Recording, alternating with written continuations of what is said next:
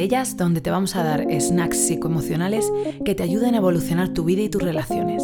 Soy Guada Sánchez y ayudo a mujeres a sacar su mayor potencial, curar sus heridas y elevar su vida. Y en este podcast te voy a hablar sin filtro.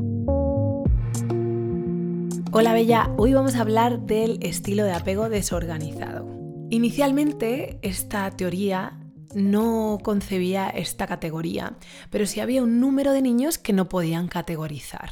Y poco a poco acabó saliendo esta cuarta categoría que se llamaba estilo de apego desorganizado. ¿Por qué? Porque activa y desactiva ambas estrategias exploratorias y de apego de manera caótica. De ahí la palabra desorden, desorganizado. Es como si el bebé no entendiera bien cuándo y cómo activar cada uno de estos sistemas. Sé que algunas de vosotras relacionáis el ansioso con tener ansiedad y el evitativo con evitar. Y que cuando pensáis en la mezcla de los dos, os veis en las dos. Ah, yo creo que tengo desorganizado. Pero en muchas ocasiones esto no es así. Te animo a que no hagas el paralelismo entre ansiedad y ansioso y evitación y evitativo, porque no lo es, es mucho más complejo.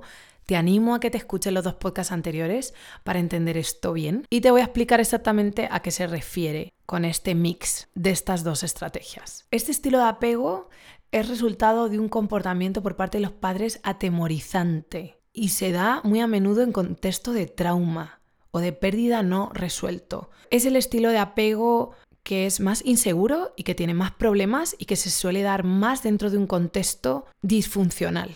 Las adultas con apego desorganizado son más propensas a reportar que uno de los padres tenía problemas con la bebida o a reportar abuso físico o sexual.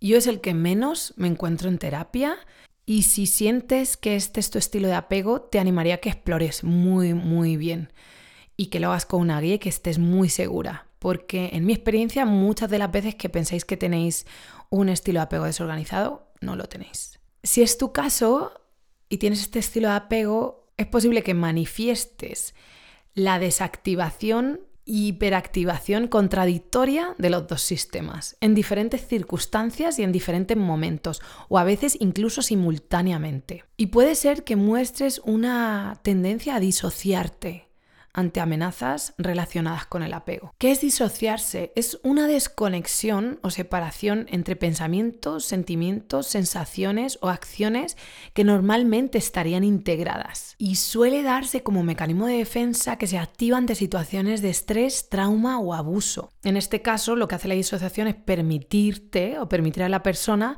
desconectarse de la experiencia traumática y evitar esa sobrecarga emocional y cognitiva. ¿Cómo se siente esto? Pues suele sentirse como si estuvieras fuera del cuerpo o como si estuvieras viéndote desde fuera. Y puede ser que tengas lagunas en la memoria, que te sientas desorientada o tengas dificultad para recordar detalles de esa experiencia. De vuelta a, a, los estilos de apego, lo que pasa en el sistema desorganizado es que tiene este apego múltiple y contradictorio. Es decir, tiene estas dos respuestas de manera contradictoria, sin ningún orden, y no hay un estilo de apego único predominante. Suelen tener una confianza excepcionalmente baja y muy poca capacidad de equilibrio y autorregulación y de control. Puede ser que en relación saltes de tener una postura distante a pasar a tener otra dependiente e incluso controladora. A menudo es un estilo de apego que tiene una intensa desconfianza hacia los demás. Evita las relaciones y puede ser que si es tu caso tengas una visión de ti misma como desagradable o incluso indigna de ser cuidada. Es como si fuera un péndulo, un péndulo emocional. Igual que el péndulo va de un lado a otro, las personas con estilo apego desorganizado pueden experimentar ese cambio de emociones extremas y repentinas que pasan de sentirse muy necesitadas y dependientes a sentirse rechazados y evitados. Y si es tu caso, puede ser que sientas que tienes una lucha interna constante entre la necesidad de intimar y tu temor terror al abandono, lo que te puede estar dando sentimientos de ansiedad y mucha confusión en las relaciones. Te animo muchísimo, si este es tu caso, a que busques ayuda terapéutica. Recuerda que se puede reaprender, que puedes sanar y que te puedes reeducar, ya que es duro vivir con esta manera de relacionarte y sintiendo todo el rato que tus emociones son demasiado intensas para que los demás las entiendan o que a veces sientes incluso como si fueras dos personas diferentes o que tu mente y tu cuerpo están desconectados, o que te cueste tanto sentirte cerca de alguien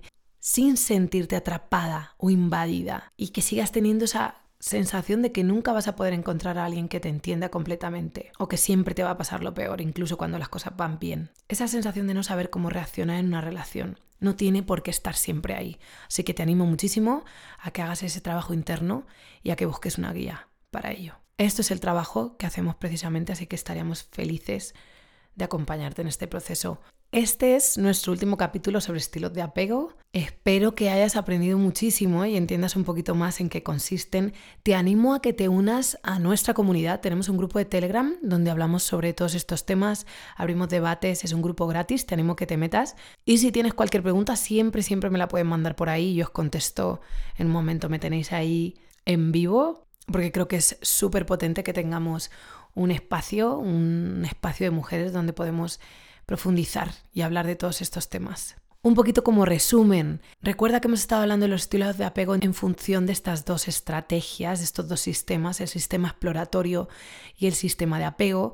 En el caso del apego seguro tiene un equilibrio entre estos dos y los sabe usar de manera funcional y útil en su beneficio y bienestar. En el caso del estilo de apego habitativo tiende a desactivar el sistema de apego y de vínculo y activar el exploratorio. Tiende a distanciarse emocionalmente las relaciones, incluso creer que no las necesita para poder sobrevivir, ya que sufrió ese dolor como bebé. El estilo de apego ansioso tiende a hiperactivar el sistema de apego y a desactivar el exploratorio por esa preocupación constante de que su figura de apego le vaya a abandonar o no vaya a estar ahí como lo necesita por las primeras experiencias en las que no tuvo de manera consistente ese cuidado por parte de los cuidadores y el desorganizado que se da más a menudo en un contexto de trauma y abuso, que tiene ambas estrategias, que activa ambas y que las activa de una manera caótica y impulsiva y extrema. Y tiene una gran, gran desconfianza dentro de las relaciones, ya que sus primeras relaciones fueron lugares de mucho dolor, temor e incluso abuso. Espero que entiendas un poquito más este tema. Mil gracias por estar aquí, confiar y nos vemos muy pronto con más snacks psicoemocionales sin filtro.